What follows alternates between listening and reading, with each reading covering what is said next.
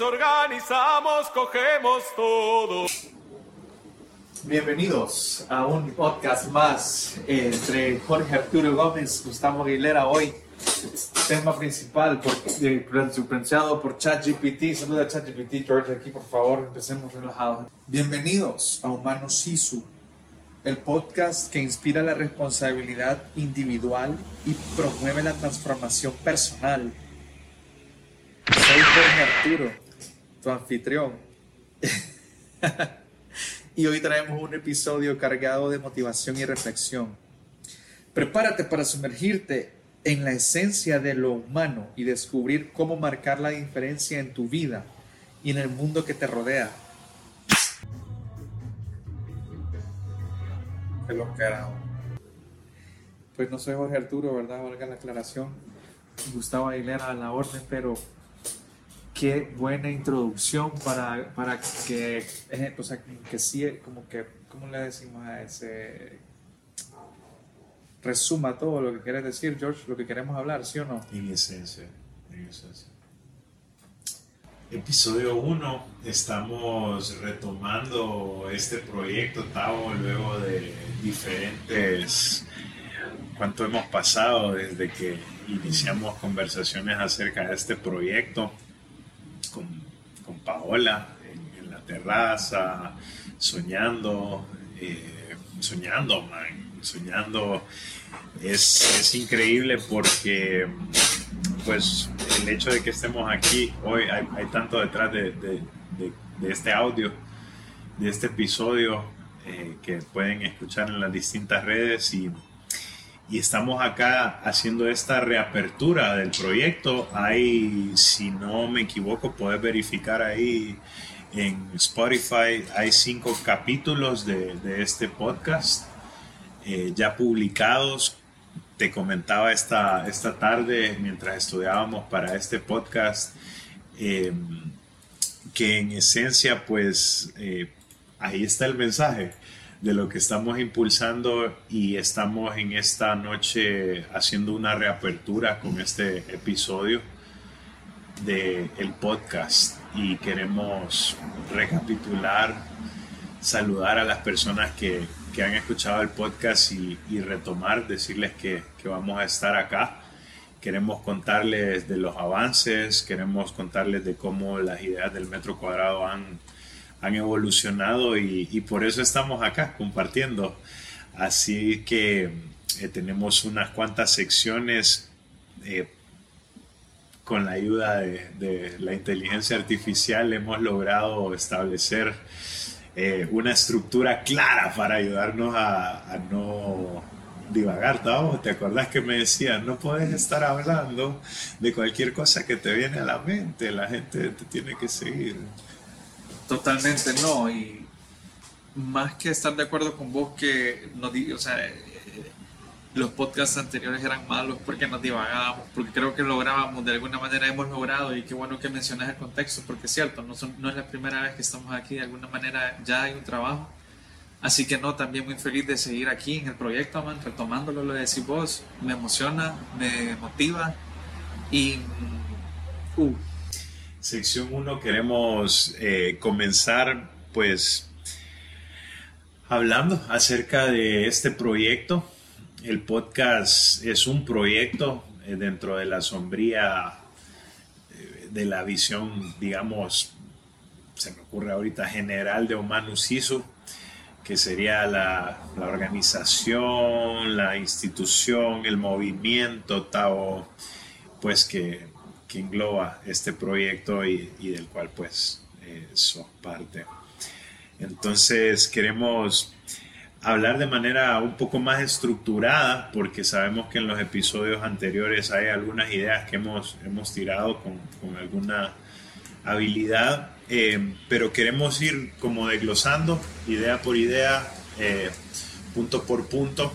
Pero antes de, de entrar a la sección 1 quizás me, me salto un poco porque quería pues que hablemos de la herramienta, porque creo que es propicio, es parte del mensaje de, lo que queremos inspirar, que, las personas sepan que vivimos en una época distinta, una época en la que todos a través de, de, estos, de este aparato que la mayor parte de la, que todas las personas que nos escuchan tienen acceso, eh, pueden cambiar su vida. Entonces... Poderosas herramientas. No, totalmente, sí, vos, sí, se me, se me olvidó al principio, pero eso también quería mencionar. O sea, porque no creo que sea algo malo. De hecho, yo siento que estas simplemente son herramientas que vos utilizas para fines específicos. Y es impresionante la capacidad o lo que puede lograr hacer esta cosa, ¿no? En el sentido de que yo siento que esto hace una, unos par de años era ciencia ficción, literalmente hablando. Y era difícil convencer a alguien que una herramienta iba a poder hablar como un ser humano, ¿no? Y tener conocimiento infinito y poder de alguna manera incorporar todo lo que se ha escrito de los seres humanos en su memoria y accesarlo, a, no sé, yo bueno, magia, como dice el buen dicho, no sé quién. un, Ciencia. de qué estamos hablando para que la gente que nos escucha se ubique. Dios mío, sí, totalmente, qué bueno.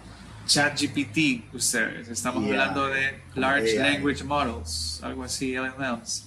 Es una, es una nueva invención de software uh, que inventaron una empresa como en Silicon Valley que no tiene que ver con ningún grande de tech, no tiene que ver con Google, no tiene que ver con eh, Facebook, no tiene que ver con... O sea, es un totalmente independiente nuevo gigante que está cambiando la realidad de los seres humanos porque en esencia esta herramienta, para las personas que no la conocen o no la han utilizado, yo lo veo, lo veo así, es como mm, Jarvis para Iron Man o simplemente es un asistente experto en todos los, en todos los campos, siempre disponible, 24/7, no pide vacaciones y él te puede escribir reportes, o sea, eso básicamente yo así lo resumo, eso es lo que la tecnología gratis nos ha dado hoy, entonces ahí vete, entonces, ¿qué estamos haciendo hoy? Haciéndole caso a, a ChatGPT, nuestro nuevo Dios, no, mentira, sino usar eso como herramienta, ¿no? O sea, creo que nos da elementos que, que, viene bien, viene muy bien. De alguna manera la máquina inspira un buen diálogo, digo yo, entre nosotros. Así que, no, démosle, que bueno, no sé, tenés algo más que mencionar de ChatGPT, oíme, eso... Y bueno, solo menciono rápido, no quiero tampoco expandir, pero yo le vengo diciendo a este hombre que la inteligencia artificial es algo que, que va a cambiar el mundo y yo de hecho tengo algunas perspectivas un poquito como pesimistas en ese sentido, me da miedo lo, lo, el poder cómo se vaya a utilizar en malo y muchas, muchas movies de ciencia ficción me, han predispuesto, creo, y literatura y que, uh, pero eh, no, eh, por favor. Eh, no, pues en efecto, ChatGPT, inteligencia artificial, siempre confundo las, palabras, las letras en inglés. No sé, EI, no, no AI. siempre la confundo. Es que en español es el contrario. Pero inteligencia artificial eh, en el 2023 tomó un, un despegue eh, comparable a la invención del Internet en los 90, eh, así de disruptivo. Y no sabemos, no sabemos, pues los, los expertos, los expertos hablan de que los próximos tres años van a ser bastante... Eh, y mira que nosotros somos una generación que ha experimentado bastantes cambios. Eh, eh, hablo de los millennials para, para adelante. hemos visto pasar de casi que del correo a, a, a la llamada, a la videollamada. Entonces, en esencia, hablamos de esto porque por loco que parezca, por avanzado que parezca, eh, si, si, alcanzamos a dar una idea de lo, que, de lo que se puede hacer con esta herramienta, que creo que, que no es un buen trabajo el que hemos hecho, los invito a que exploren la herramienta eh, y nos superen, pero el, el asunto es que, que, parte, esto está desfasado, era lo que quería decir. Esto fue en enero.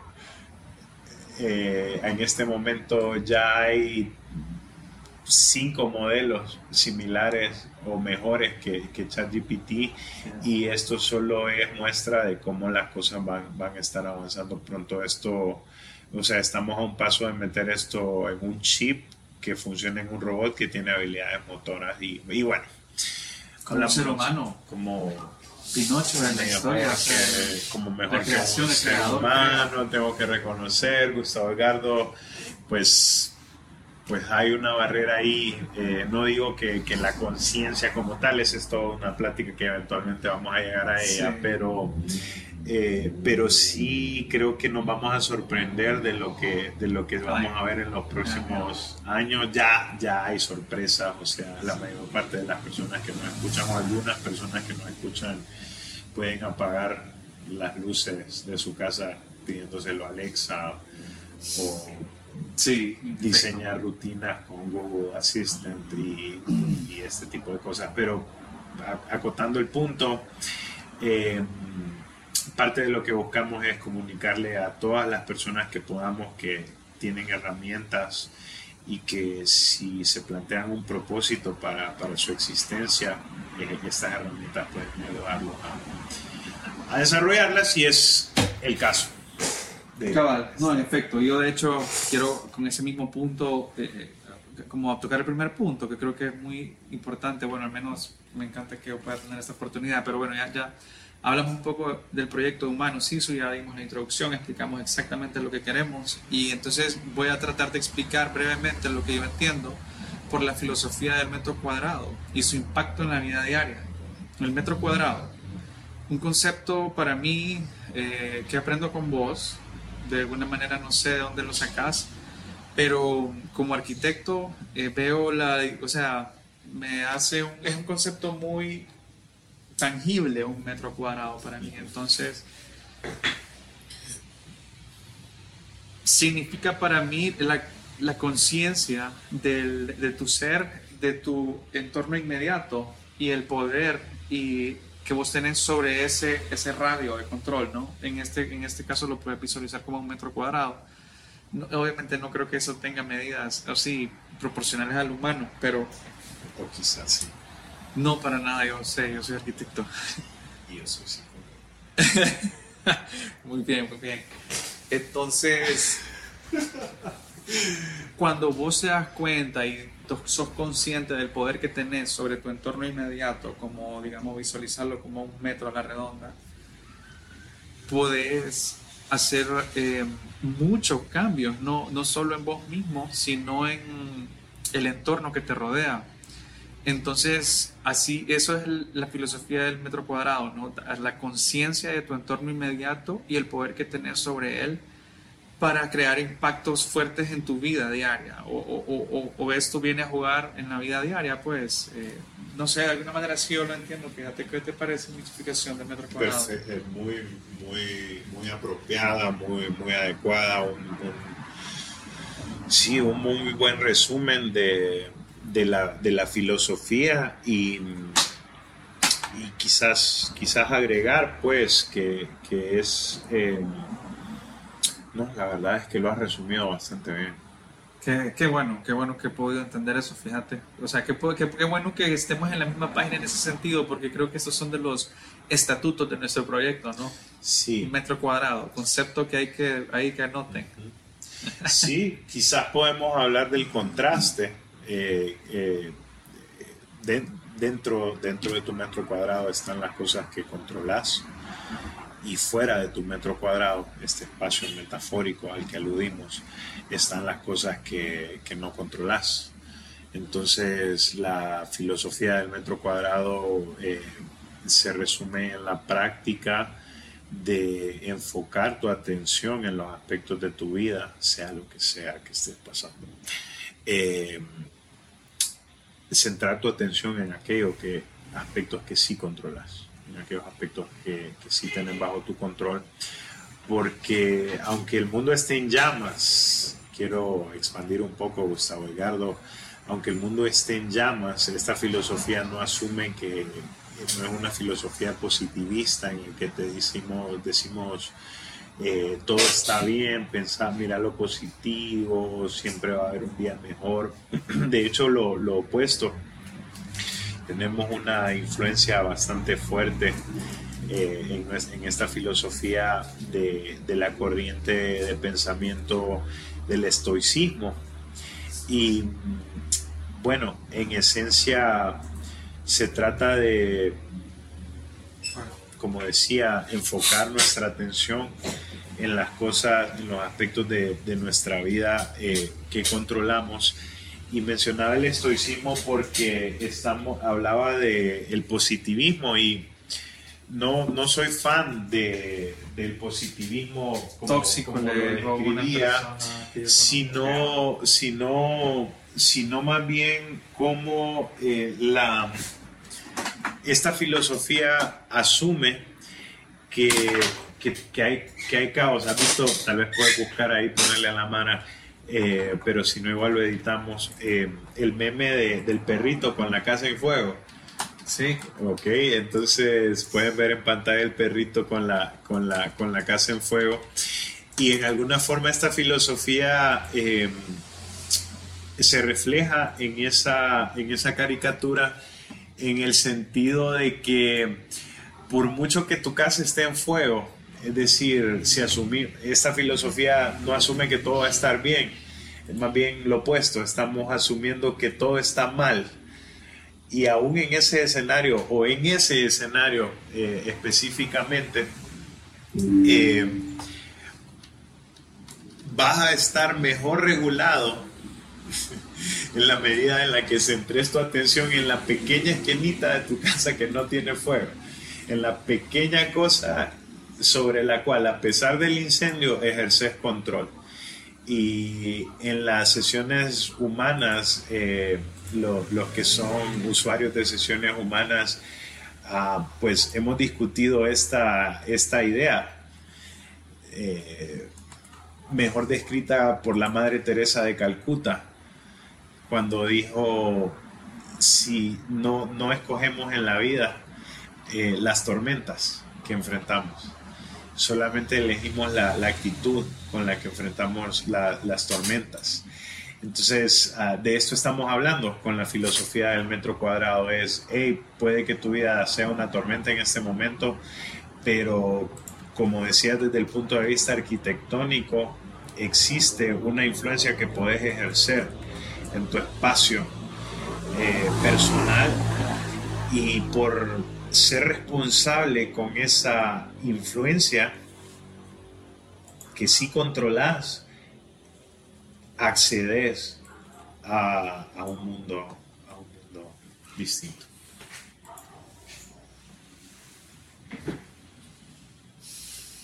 Interesante el estoicismo, fíjate, me parece una, como una filosofía que, que, viene a ser parte del ADN también ¿no? del proyecto y, de cómo afrontar según tus criterios filosóficos las crisis. Y porque es cierto, ¿verdad? O sea, ese perrito está en un metro, o sea, su metro cuadrado no está con fuego, si te fijas. O sea, vamos a ver en esta. Obviamente fuera de él, o sea, no se está quemando per se, todo es alrededor se está quemando, pero él no. Por ende, eh, es posible ver esto. Un perro que no tal, o sea, no, no es que es posible ver esto, sino que totalmente entiendo cómo el estoicismo puede venir a ayudar y, a, como a contribuir a, a, esto, ¿verdad? Entonces, em, la visión de, de Humanus tiene que ver con viralizar eh, prácticas humanas en el ambiente laboral, eh, con el propósito, con la visión, con la intención de reinventar el clima laboral. ¿A qué nos referimos con esto? como movimiento, como agencia, eh, nos proponemos viralizar ideas, o sea, que más personas adopten una mentalidad de protagonismo, que más personas adopten una mentalidad, que más personas adopten la filosofía del metro cuadrado sería. De manera de que tomen, de manera de que eh, adoptando la filosofía del metro cuadrado, tomen control, porque parte de lo que representa el metro cuadrado es lo que controlas y, pues el público meta de este podcast y no se sienta incómodo quien, quien, pues, quien no cumple el perfil, bienvenido, pase adelante, pero pero el público meta o las personas con las que queremos desarrollar el diálogo en este podcast es con las personas que, que están activas en el mundo laboral.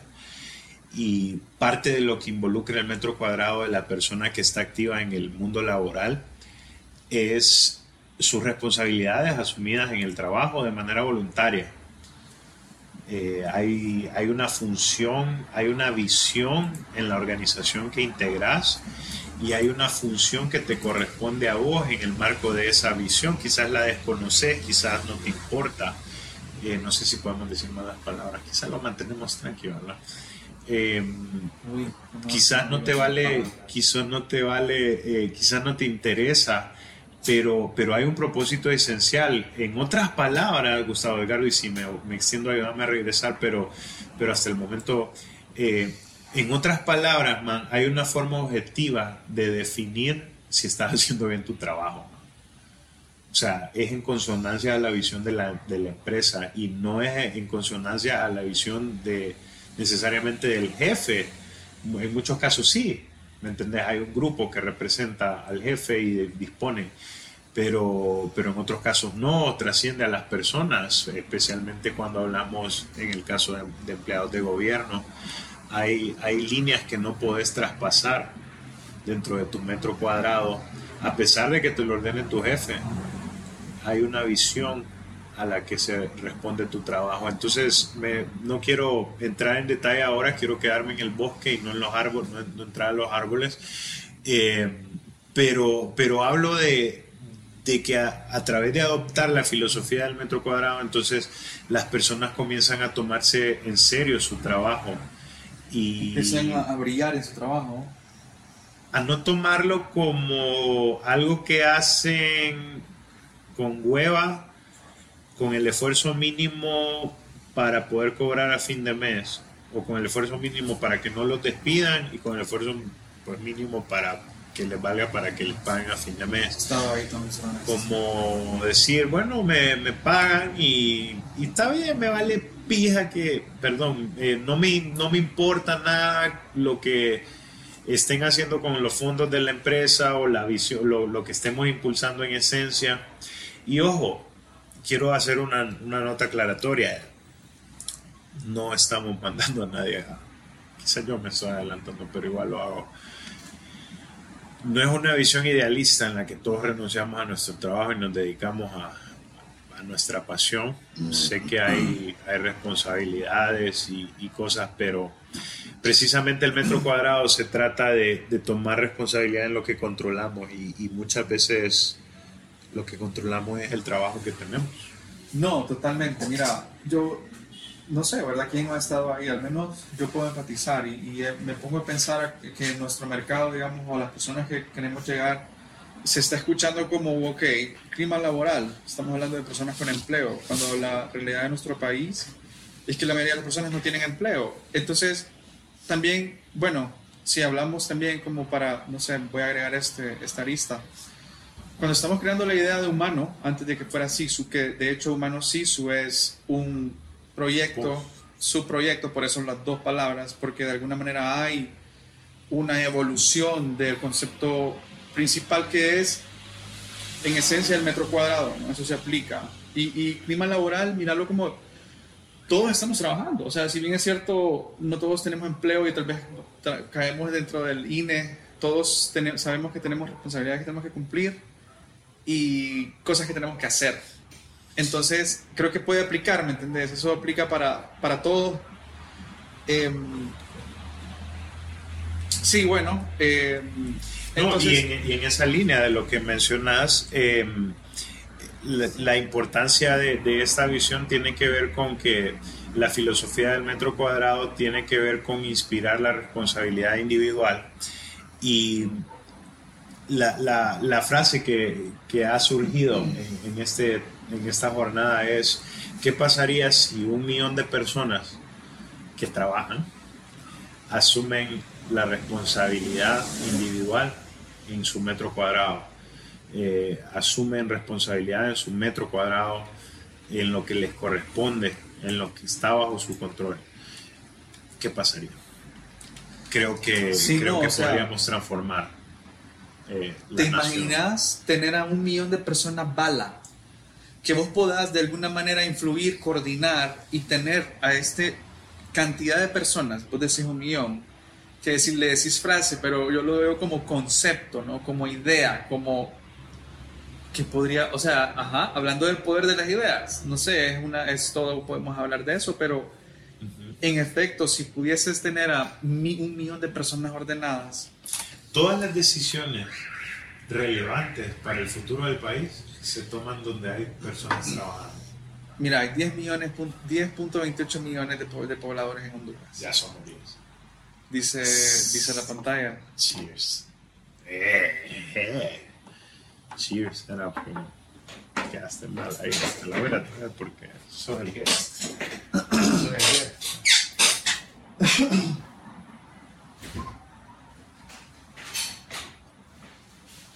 Toque, toque, le rebote, le puse, le toque, no te que que tiene que toque. Entonces, como te digo, yo, un millón, o sea, hay 10.28.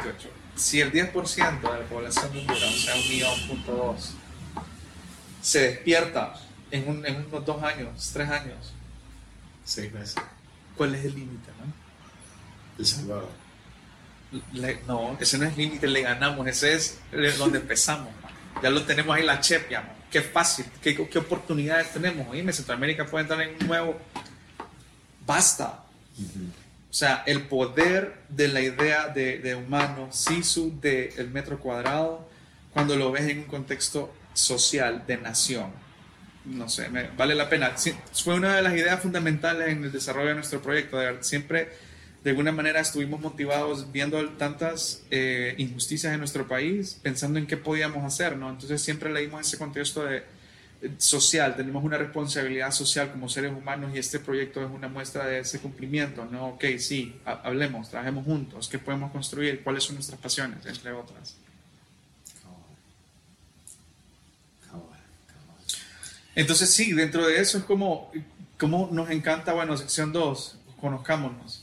Eh, eh, hablemos, ¿te acuerdas como Urcerre dije, hablemos, eh, hable- eh, ¿qué te gusta? Hagamos proyectos juntos. Compartamos brevemente nuestros intereses personales. O sea, ejemplos, lectura, bueno, obviamente a usted gusta la escritura, el aprendizaje, etcétera. Podrías hablar brevemente de tus pasiones, Arturo, nos interesa a todos, estamos como que muriéndonos por saber las interioridades de esta cabeza, de esa mente. Pues con gusto, con gusto los, los dejo entrar. Eh, pues una de mis pasiones, am, Intereses, intereses. sí, de intereses, en efecto, como, como nos menciona aquí nuestro amigo asistente, es, es, es la lectura. Creo que sos de esos. he sido. Nerdo, nerdo. No, fíjate, fíjate que, que quisiera decir que, que un nerd es, Nerd pues, tiene más constancia que, que la que yo he tenido en la lectura, pero sí he sido curioso de las, de las ideas. eh, a veces leo dos líneas de un libro y, y de ahí saco una idea como el nombre de Sisu, por ejemplo. Y, y ya. Entonces, bueno, eso Mm. sí es, es, am, Sí, brevemente, tranquilo, no tenés que tampoco, pero sí nos encanta que puedas también libremente. el- Pero la lectura. la lectura, am, hablar sobre, Estás leyendo en esto, todo Sobre el- ChatGPT. sobre el café. No, es que, ok, para dar contexto, perra. Eh, la- le pedimos a, a ChatGPT luego de pues tener una conversación muy extensa con él, con el software, eh, um, un guion, eh, luego de contarle nuestro proyecto, de contarle un poco de nuestros intereses. Ah, le pedimos una idea o sugerencias eh, de guion para un episodio de relanzamiento del, del podcast que ustedes tienen el privilegio en esta tarde de junio de escuchar. Entonces, ah, luego de esta entrevista, el, el software recogió los insumos y nos sugirió la estructura que hoy le estamos llevando hasta sus oídos. Jóvenes, esta persona le sacó el jugo a ChatGPT. Ustedes conocerán qué es, la replicamos para mí, porque esto ya lo habíamos mencionado, que esto está todo, fue una asistencia de la herramienta de ChatGPT. Eh, pero lo que Jorge Arturo le pudo sacar a eso, a mí me tiene sorprendido porque Jorge Arturo eh, llenó la máquina de información. O sea, hay párrafos de Jorge Arturo elaborando las ideas y e, e, es, es, increíble, jóvenes. O sea, vuelvo y repito, estamos usando esto como herramienta y no, no, lo hago para molestarte, pero es que sí, también creo que es que es, la verdad, pues, y me encanta la, que podamos reconocer que eh, vos necesitas leer y yo no. eso lo Entonces, okay, entonces espérate, espérate. Entonces yo llevaba un punto, pero me interrumpiste. Estábamos hablando entonces de que en esa en esa línea, pues eh, ChatGPT sugirió una serie de, secciones, en las cuales pues regeneramos como tres veces hasta que generó una adecuada ah, y coherente con la visión de lo que queremos y, y en ese sentido la sección 2 de este episodio es hablar un poco de Jorge Arturo como la persona que, que vio en alguna forma fue revelada, me gusta decir a mí, una, una visión. Y, y ahora, no sé, eh, quizás pienso que, es tomar mucho crédito en el sentido de que eh, ha sido, ninguna idea es original, todo ha sido el producto de diálogos, de ideas de personas más inteligentes que yo, eh, vivas y muertas, autores vivos y muertos eh, personas con las que hablo. Entonces, pero bueno, estamos siguiendo el guion y en ese sentido hablar de algunos intereses. Eh, ChatGPT pues mencionó este, este resumen. Eh, en efecto, me gusta la, la, lectura, me gusta, hablábamos de, del café, me gusta leer, me gusta... Café, me gusta, café. y fumar, me gusta fumar uh, con, con con una buena cerveza, un buen café, eh, un buen libro, una buena tarde, una buena playa, un buen bosque. Me gusta explorar ideas y, bueno, em, bueno, mencionar que soy padre eh, en el sentido de que eso ha, ejercido una influencia bastante grande en, mi psicología personal y en este proyecto colateralmente. resaltar la experiencia de creciendo en Colombocagua durante los años 90 y bueno, no, espérate, yo quiero eh, intervenir. Eh, quería, fíjate que yo, yo modifiqué, si bien es cierto, esta parte según ChatGPT dice que tenemos que conocerte, que nos encantaría, y de hecho eso estamos haciendo quería hacerlo conociéndonos, dije yo. Entonces, hagámoslo, yo, vos compartí brevemente tus intereses personales, yo después los comparto. Pero sí, ya veo que después los siguientes puntos son bien personales tuyos, como el café, pero podemos hablar un poquito de eso. Me encantaría, de hecho, hablar un poquito del café. Pero esta solo es la sección 2. Bueno, no, entonces... hay como seis secciones, eh, así que no te caes. Mis intereses son el dibujo y la arquitectura. Espérate, ya, no nos interrumpamos, cállate, mira uno va a hablar y el otro se cae. Entonces ahorita vos vas a hablar, contarme tus intereses. Eh, sí, no, yo lo resumiría así, honestamente. Tus pasiones. eh, sí, podríamos categorizarlo como pasiones también. Eh, el dibujo para mí es algo bien, bien místico, importante y, y, tiene una conexión con mi psiqui muy, muy importante. Yo lo, yo lo categorizaría como mi diario, ¿no? Entonces sí, más que un interés podríamos decirlo como una pasión, aunque no habría que ver qué es una pasión, siento que es un concepto que podríamos deconstruir y, llegar a qué significa una pasión, porque una cosa es que seas bueno en algo, otra cosa es que hagas algo mucho, otra cosa es que hagas algo que aunque vos no quieras hacerlo, lo haces. Hay muchas cosas de que, no sé, que tienen que ver con instinto y lo que nos lleva a hacer las cosas que hacemos. Pero ya, ya, lo dije, ¿no? O sea, dibujo y arquitectura. Estudio arquitectura, me llamo, soy muy gráfico, o sea, me, me, me gusta la arte gráficas. Y bueno, por eso dibujo, pero... Sí. Aquí está tu, uno de tus libritos que me dicho que te... Páginas blancas. Sí, no, este... Eh, qué bueno, qué bueno, lo he estado buscando, por favor. ¿Me enseñar a la mano, Ah, bueno, no, también. Porque yo también quiero que sí, al menos no, no- de hecho no quiero, Jorge, Este lo de Francia. que, que, que expandas, pero sí quiero. Ay, qué nice. ¿Dónde lo encontraste? Qué loco, un cuerpo ahí estirado, extraño. Wow, bueno, gracias George, esto me va a servir mucho. Entonces, no, pero sí, bueno, me parece que el café, bueno, rápidamente, es tan es importante para vos el café en tu vida, o sea, en tu vida, sí, en tu vida diaria. No, pero disfruto un buen café. A vos no te levanta el ánimo y te hace funcionar mejor en ciertas horas del día. I guess. Pero A mí me Fíjate gusta mucho el café también, fíjate. ¿Cómo te lo tomas? ¿Cómo es tu café eh, ideal? Solo quiero brevemente, no quiero tampoco expandir, porque también, como decía, solo- puro y sin azúcar. Buen negro, trabajo. Yo negro, también, negro. Negro azúcar.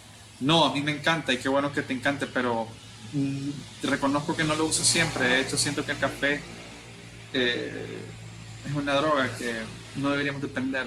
Pero bueno, tampoco lo minimizo y me encanta cómo huele y cómo me hace sentir. Reconozco que por eso lo tomo yo, porque me hace sentir muy bien. Y qué interesante que sea algo importante para vos. Eh,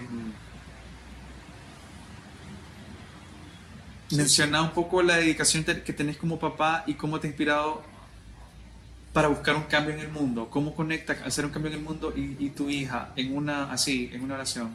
Cuando sos padre, tenés una razón adicional para ser una versión, eh, un agente de cambio positivo en alguna forma. Querés vivir a la expectativa de la imagen que tiene tu hija cuando te ve.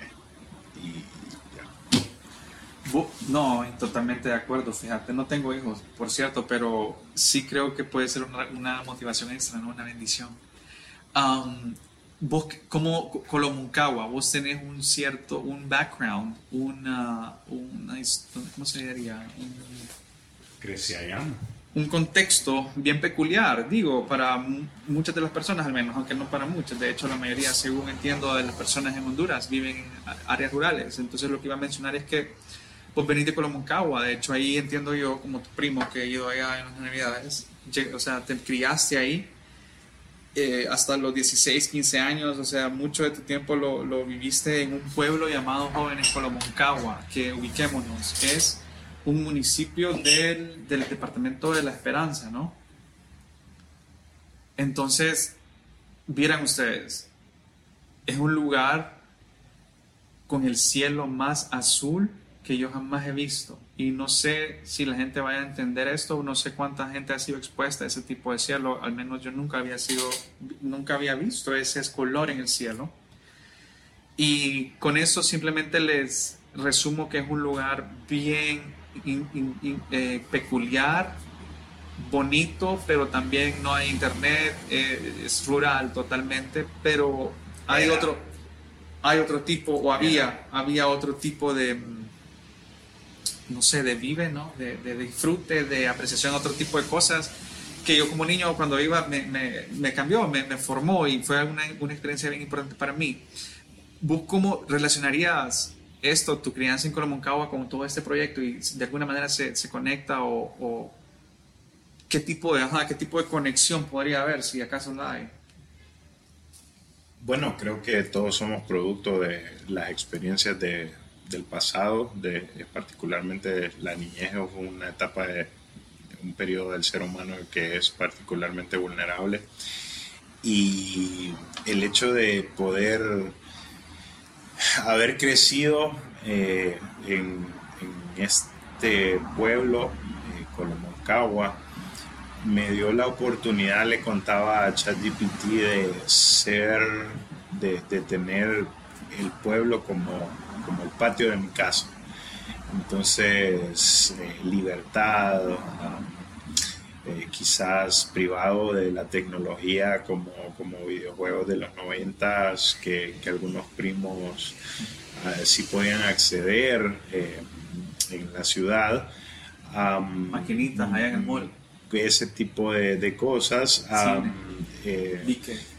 son cosas que, que, pues de las cuales yo no tuve no voy a decir que no tuve conocimiento porque viajábamos con cierta regularidad a Tegucigalpa, pero, pero me permitió experimentar en la práctica ese contraste de, venir de allá, eh, cierta inocencia podría decir, y luego venir a, la ciudad a, usar ChatGPT a este nivel, Dios te aplaudo. Lo, lo relaciono.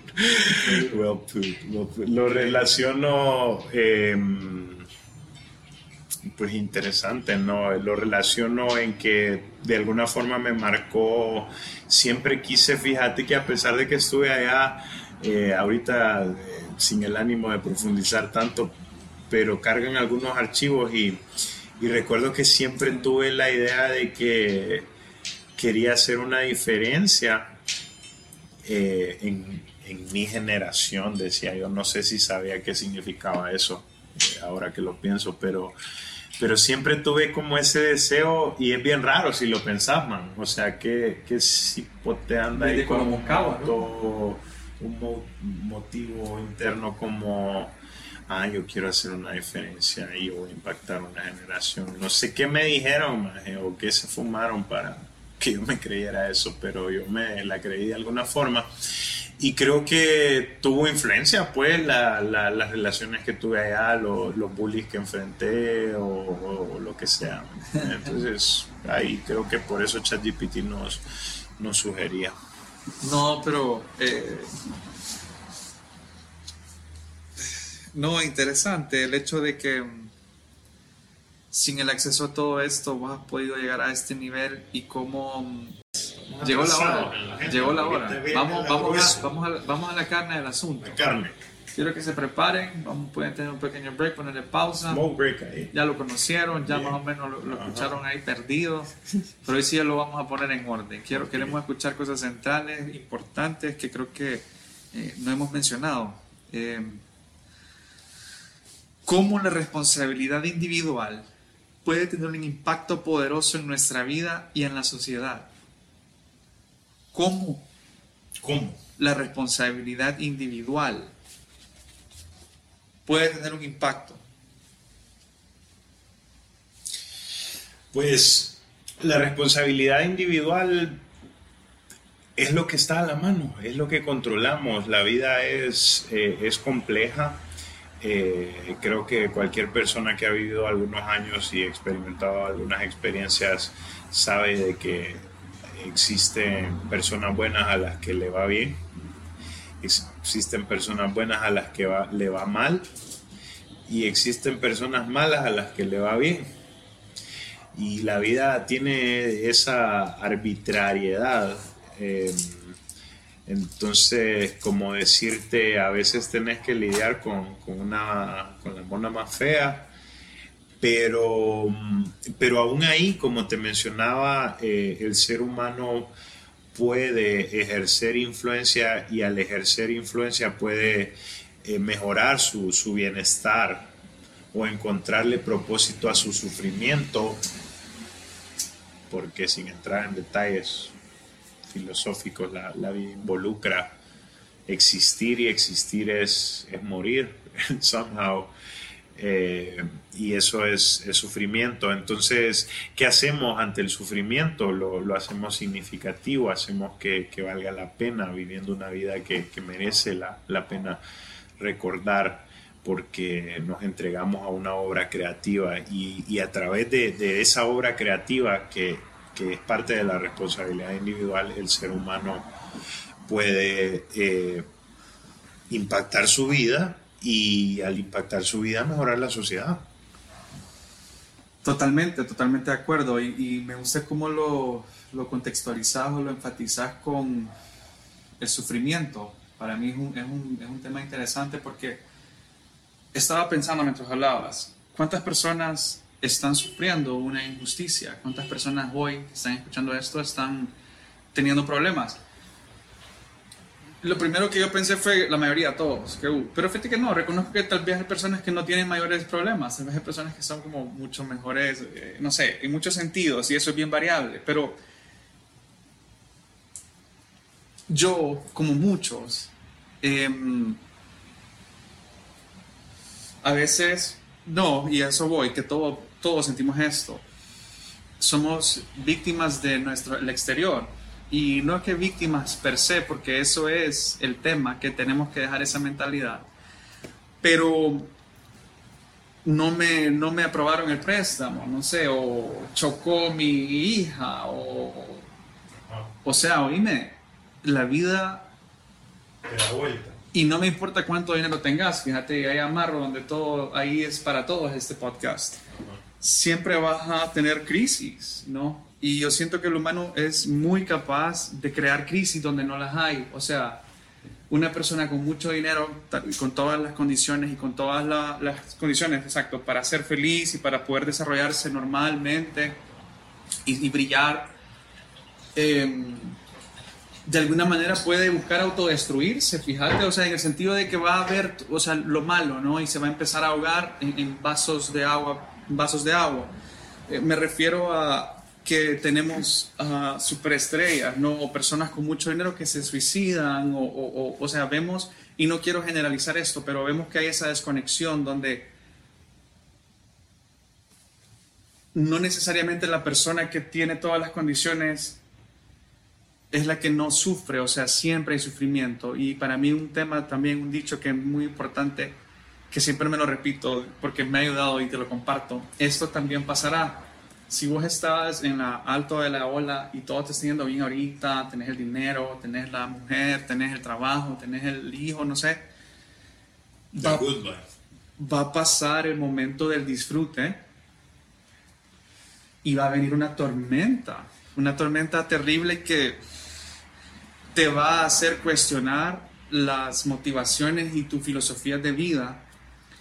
Y para mí ahí es donde la responsabilidad individual tiene un impacto personal en, nuestra, en mi vida fuerte porque me ayuda a lidiar con estas injusticias o, reconozco que el entorno puede ser nocivo, pero me enfoco en lo que puedo controlar y no me dejo ahogar por las condiciones y por eso el estoicismo, creo que estoy amarrando, o sea, creo que ya entiendo más cómo el estoicismo es, esto, es, cabalmente esto.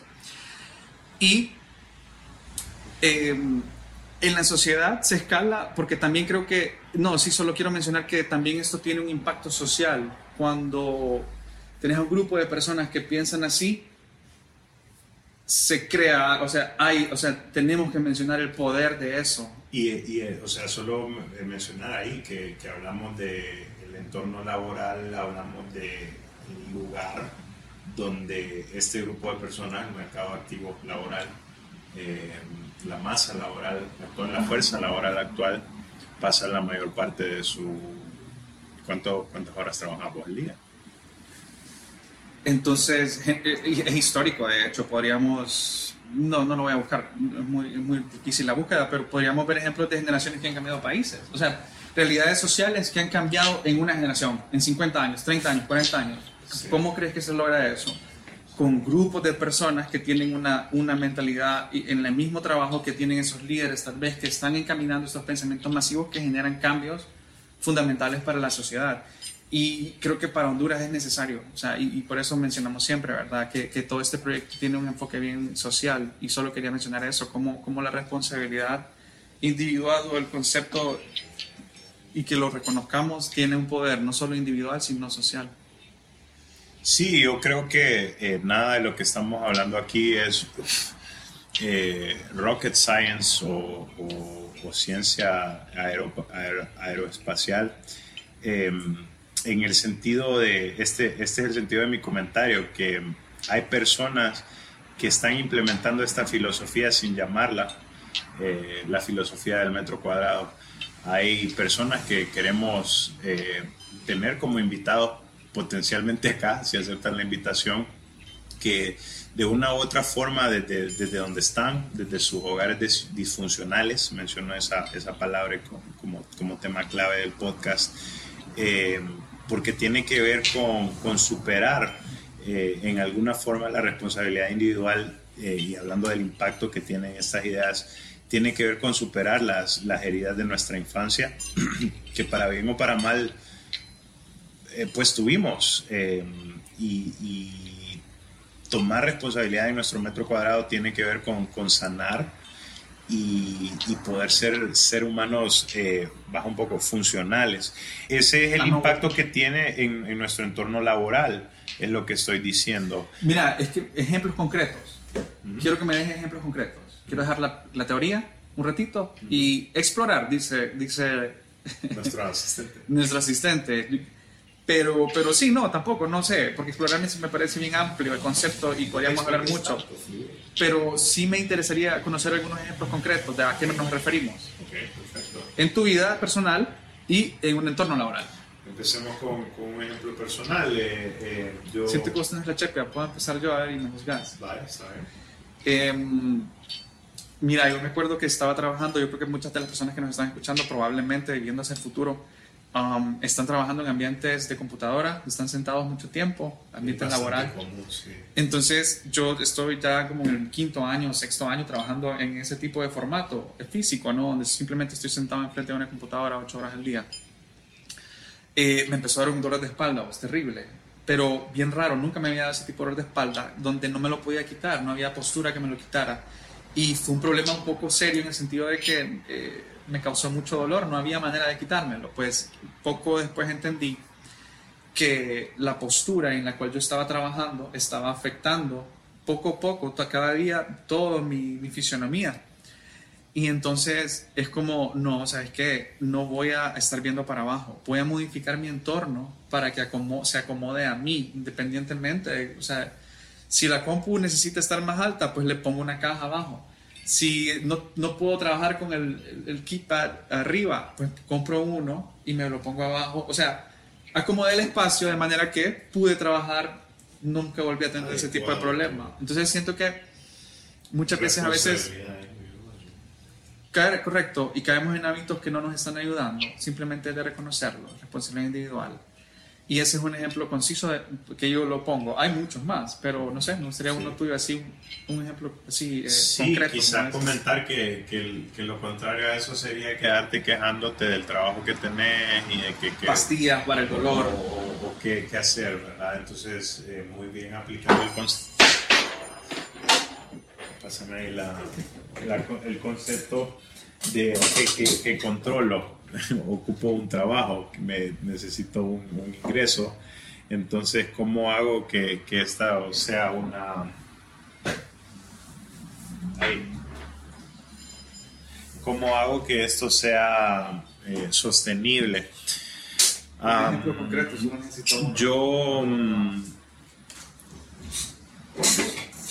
Yo puedo plantear el, el ejemplo específico de, de- de que uno de los primeros cambios que yo apliqué en mi vida personal y, y que ahora viéndolo en re- retrospectiva eh, respondí a esta filosofía fue algo tan sencillo como despertarme 10 minutos más temprano porque no quería salir corriendo Uf, uf, uf, hacia el trabajo el como, como la Sí, mayor parte de las personas que nos escuchan.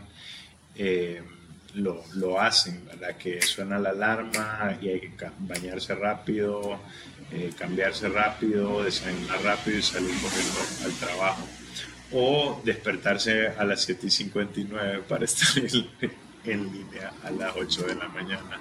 Nunca yo. Entonces, no, otras personas. otras personas. Entonces, em, pequeños cambios tiene que ver con, con buscar eh, qué es eso, cuál es la fuente de eso que nos está incomodando, cuál es la raíz, la esencia de eso y, y- y buscar soluciones eh, integrales.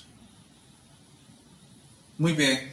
No, interesante tu, tu ejemplo, cabal. Yo creo que eh, ese hábito de despertarte antes, o sea, siento que es relativo, ¿no? Creo que, o sea, muchas personas se despiertan mucho antes. No sé si todas eh, tienen ese problema, pero definitivamente puedes entender el concepto de, ok, voy a dormir un poquito más y vas a estar un poquito más apurado y vas jugando con eso, ¿no? Sea una hora la que se tarde la persona o sean 15 minutos o un minuto, siempre estamos, no sé, creo que al menos yo entiendo ese concepto, siempre estamos tratando de quitarnos tiempo y, y a- a obligarnos a hacer las cosas más rápido y le estamos quitando entonces el poder a, disfrutar las cosas, ¿no? Disfrutar el proceso, que creo que al final es, todo el punto de alguna manera. Y el punto del, ejemplo, eh, para, ahora que lo mencionas, es la filosofía involucra pequeños cambios que puedes realizar en, tu vida, en la forma de, hacer tu trabajo, de relacionarte con tu pareja, de relacionarte con tus hijos, de relacionarte con tus amigos. Eh, cambios que puedes hacer de manera sostenida en lugar de o, el, contra, el, contraste de una um, eh, revolución eh, que, es, que no va a. No voy a comer la mitad de tu valía. Muy bien. Eh, cabal, no, Jorge, no, espérate. Ok, me parece, quiero hablar de algo y Ajá. quiero que me des tu mejor respuesta y anda, tomar lo que tengas que tomar porque sí me gustaría hablar de eso un, un pequeño rato. No, esto no es de elaborar, pero creo que es muy importante. Tirarme al pecho alguien, una, una persona viva o muerta, pero que sea ejemplifique, que, re, que, o sea, que se responsabilizó de su propio crecimiento y logró grandes transformaciones, grande, una gran transformación o logró algo grande. Tírame uno, voy yo primero, te siento que te estoy, entonces pensarlo, si, si necesitas pensarlo, por favor. Uno, y, y, dame el contexto y lo vamos a poner. Yo te lo puedo leer, sí. sí. Yo, uh, los dos vamos a golear a nuestros toros. El mío te va a ganar. No, no, no, no sé si el toro, pero el, el primero que mente. Muy bien, perdón. ¿Podemos retroceder? Spotify da 15 minutos, 15 segundos Aplíqueme. Estaba impaciente. No pasa nada. William James. William James. William James fue un filósofo y psicólogo estadounidense con una larga y brillante carrera en la Universidad de Harvard, donde fue profesor de psicología, así como fundador de la psicología funcional. Era hermano mayor del escritor Henry James. Vamos a o sea, vamos, ¿qué hizo este man?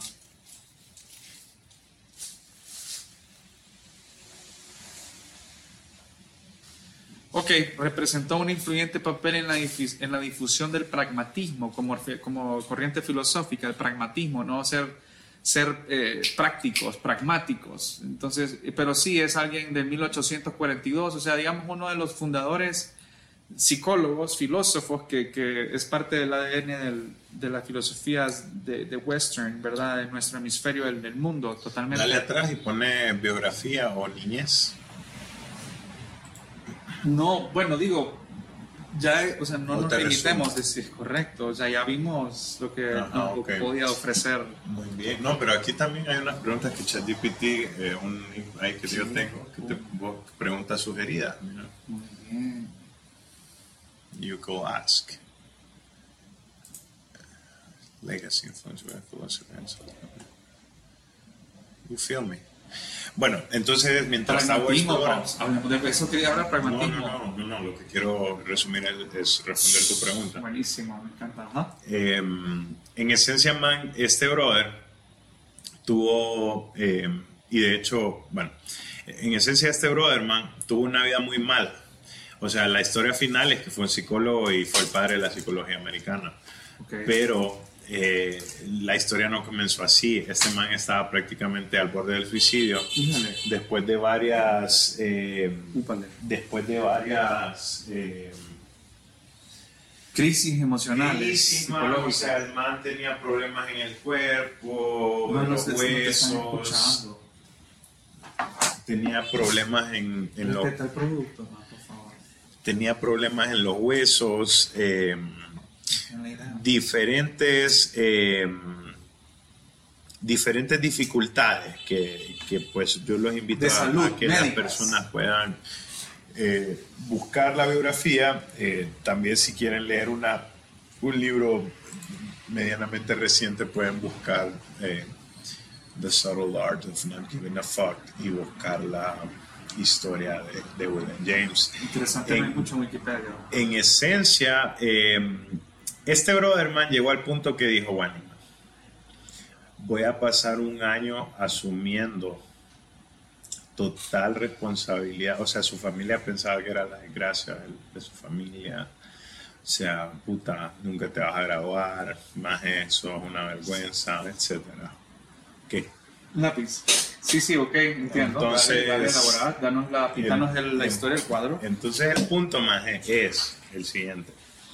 Que el man viene y llega a la determinación de decir, bueno, man, si en un año, o sea, yo voy a pasar un año tomando 100% respo- asumiendo 100% responsabilidad por todo lo que me sucede. O sea, este man se puso en el mindset de decir, si algo me pasa, yo voy a adoptar la idea de que es mi responsabilidad 100%.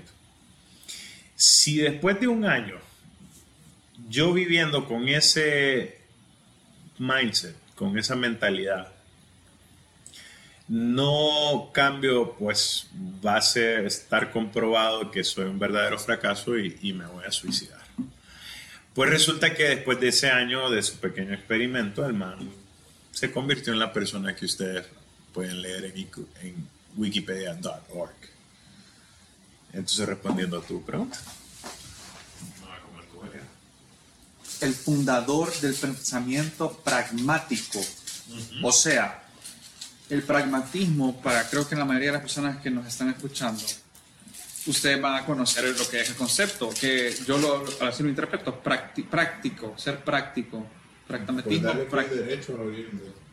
Entonces, tal vez no me está dando una nueva idea, pero me está explorando una que ya conozco, ¿no? O sea, eh, llegar al fondo de, ok, las consecuencias de mis actos, ser pragmático, ¿qué va a pasar si Es yo una corriente tomo todos los filosófica días? centrada en me la, va a dar un cáncer de liver, o sea, de riñón. en la vinculación de la práctica y la No teoría. es que estás maldito porque hay una... No, es pragmatismo, o sea, es reconocer las consecuencias de tus actos y ver cómo una cosa, eh, me explico, afecta a la otra. Al, al menos así lo veo yo, ¿no? O sea, reducir las cosas a causa y efecto. Sí, sí, sí. Y tener ese análisis profundo de tu vida intelectual donde estés viendo cómo tus acciones están repercutiendo tu vida. Y entonces me encanta porque de alguna manera también eso conecta con el estoicismo, porque reconoces que paniquearte, que entrar en pánico no va a producirte,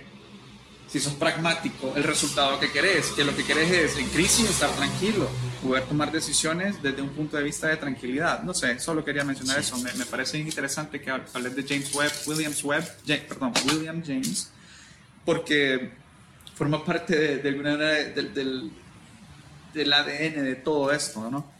Sí, no, muy buena tu pregunta, muy buena tu pregunta. Eh, y, y así, como te decía, hay personas que conocemos vivas o muertas que han aplicado estos principios de una u otra forma. Podemos aludir y vamos a aludir en estos episodios. Los invitamos a que pues que compartan este, esto con sus redes y, bueno, vamos a seguir hablando de, de diferentes influencias filosóficas, pero el común denominador viene a ser la responsabilidad individual. Pues yo tengo un ejemplo, ¿verdad? O yo, ¿te acordás? Vos me diste a William James, yo te doy a Dietrich Bonhoeffer. Dietrich Bonhoeffer. Mira, Dietrich Bonhoeffer fue un líder cristiano alemán que participó en el movimiento de resistencia contra el nazismo. Bonhoeffer, pastor protestante y teólogo luterano, fue arrestado y encarcelado. Mientras estaba preso, fue acusado de pretendien- pretendidamente haber formado parte en los complots planeados por miembros de Abwehr para asesinar a Adolf Hitler. Y por esa razón fue finalmente ahorcado el 9 de abril de 1945. Lo que tenemos de Bonhoeffer, jóvenes, y por qué lo estoy trayendo a colación, es sus escritos. Él eh, forma parte del ADN teológico de lo que es eh, el movimiento cristianismo que es protestante. O sea, él es uno de los que nosotros como protestantes luteros decimos este man entendía, porque sus escritos son, les recomiendo, les recomiendo la literatura de él porque es protestante. quiero ser, digámoslo, puede ser, pero no sé, Lutero habría que, sí, luterano, man, protestante, man, del bueno, 95 speak for tesis. No, claro, siempre digo, perdón si ofendo a alguien con lo que digo, pero obviamente todo lo que diga es para mí y no quiero juzgar a nadie. Eh, esta persona, sus escritos son filosóficos y escribió varios libros, son muy buenos y mm, en la cárcel escribió un par, fíjate, de libros, no los he leído lastimosamente, pero él para mí representa esa persona que tomó esa responsabilidad individual porque dentro de la, dentro de la cárcel no perdió la esperanza, como el perrito, y escribió sus mejores obras de la cárcel que cambió millones de vidas y lo arcaron el día siguiente. Pero nunca perdió la calma y siempre tuvo la visión clara y se responsabilizó porque, porque no podía controlar que lo, que lo acusaran de matar, porque probablemente, bueno, habría que analizar, habría que ver la movie, ojalá que hubiera una movie. Si de verdad fue, pues porque a saber qué, qué tipo de rebelde pudo haber sido, que me encanta también, o sea, el, el- aspecto social de esta persona, o sea, viene a ir en contracultura contra una sociedad nazi. Pero bueno, eh, queda la recomendación para que le- veamos estos, estos toros. Yo creo que aquí pasa. Muy bien. Está porque llevamos hora y media de programa. No, no, en- en- uf. Acá, ¿cómo Sí. resumimos? No, bueno, yo creo que hemos tenido una plática suficientemente amplia. Muy Ya. enriquecedora, bastante fluida, me he sentido cómodo. No, me encantan estas herramientas, pues me encanta esto. Eh, gracias. Gracias eh, a todas las personas que apartaron. Si llegaron hasta acá, Tavo, son fan. Si llegaron hasta acá, son fan. No, no son están fan, trabajando, pero están están corriendo. este, No, no persona- quieren ofender el oído y platiquemos. Y- y Aquí qué tenemos, bueno. tenemos gemas escondidas, Gracias, si, por, gracias por, por dar, llegar, permitirnos llegar hasta, hasta su carro, hasta, hasta su oficina. Eh, sí, este es el episodio de la- relanzamiento. Traemos pues toda una agenda asistidos por la inteligencia artificial, alimentados por los insumos directos de nuestras experiencias de vida. No, es, Eh, no es puro chat GPT, ¿verdad? Jorge sí, pero yo le meto la yo sí, humano. yo soy puro ChatGPT.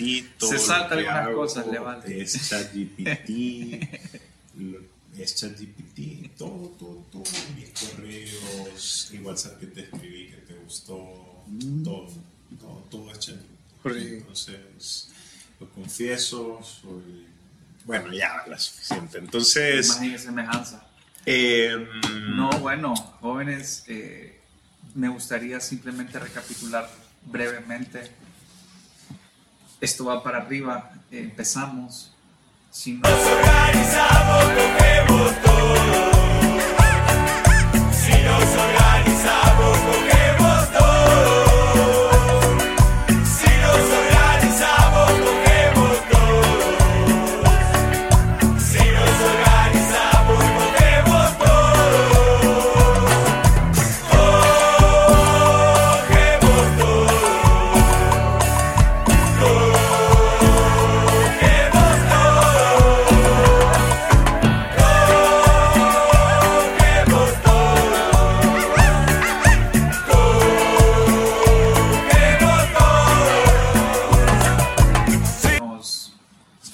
Damos cuenta de nuestro metro cuadrado, todo está dentro de nuestro poder, de- podemos cambiar lo que sea, bueno.